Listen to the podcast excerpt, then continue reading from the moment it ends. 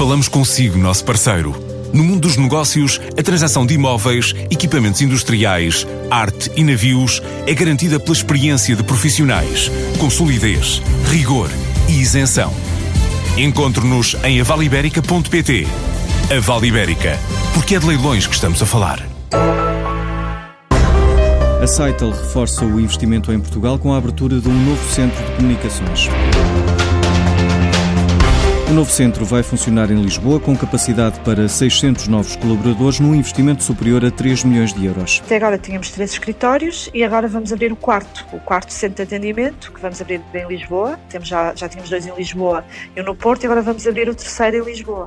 Vamos abrir também com 600 postos de trabalho eh, e, portanto, estamos efetivamente em franca expansão. Com o investimento são mais de 3 milhões de euros. Eh, temos conseguido captar este investimento para Portugal, existem vários países dentro da própria empresa que, obviamente, tentam captar investimento para os seus países e Portugal tem estado sempre eh, dentro dos países em que a companhia mais tem investido. Benedita Miranda é a diretora-geral da Saitel em Portugal. A escolha do país é uma aposta da multinacional muito por causa dos recursos humanos. Efetivamente, os recursos humanos são muito bons. Eu acho que aqui conseguimos atrair muito talento, há muito talento em Portugal.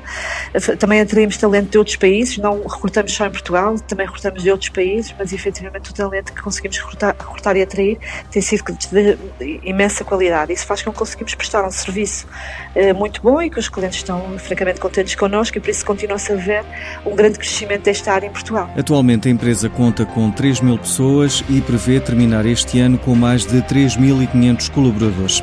E além dos elevados níveis de qualificação dos licenciados portugueses, é preciso também ter em conta a formação ao longo da vida, como lembra a gestora Anabela Posidónio, e não são apenas os MBA. Falar em formação ao longo da vida é uma questão que não é opcional se nos queremos manter empregáveis. Com a esperança média de vida aumentar e a evolução tecnológica, irão surgir novas funções que nem imaginávamos e, consequentemente, temos que desenvolver novas competências e conhecimentos. Paralelamente aos MBAs, durante anos eh, têm formado pessoas para se tornarem gestores, pessoas que têm várias, eh, provêm de várias áreas, sejam elas engenharia, farmácia, direito, entre outras. Iremos também assistir ao aparecimento de novas funções eh, para desenvolvimento curricular. Segundo um estudo publicado pela Pew Research Center, 87% dos trabalhadores acreditam que a formação será fundamental para desenvolverem e adquirirem novas competências, e a par desta constatação, assistam ao desenvolvimento de novas formas de disseminar e adquirir conhecimento que sejam mais rápidas e económicas, nomeadamente o online learning. Também, do lado da empresa, a questão da formação tem que ser vista como um fator fundamental na gestão de talento. Aliás, de acordo com um estudo realizado pelo LinkedIn, 93% das pessoas uh, declarou que optaria por ficar numa empresa se a mesma apostasse no seu desenvolvimento.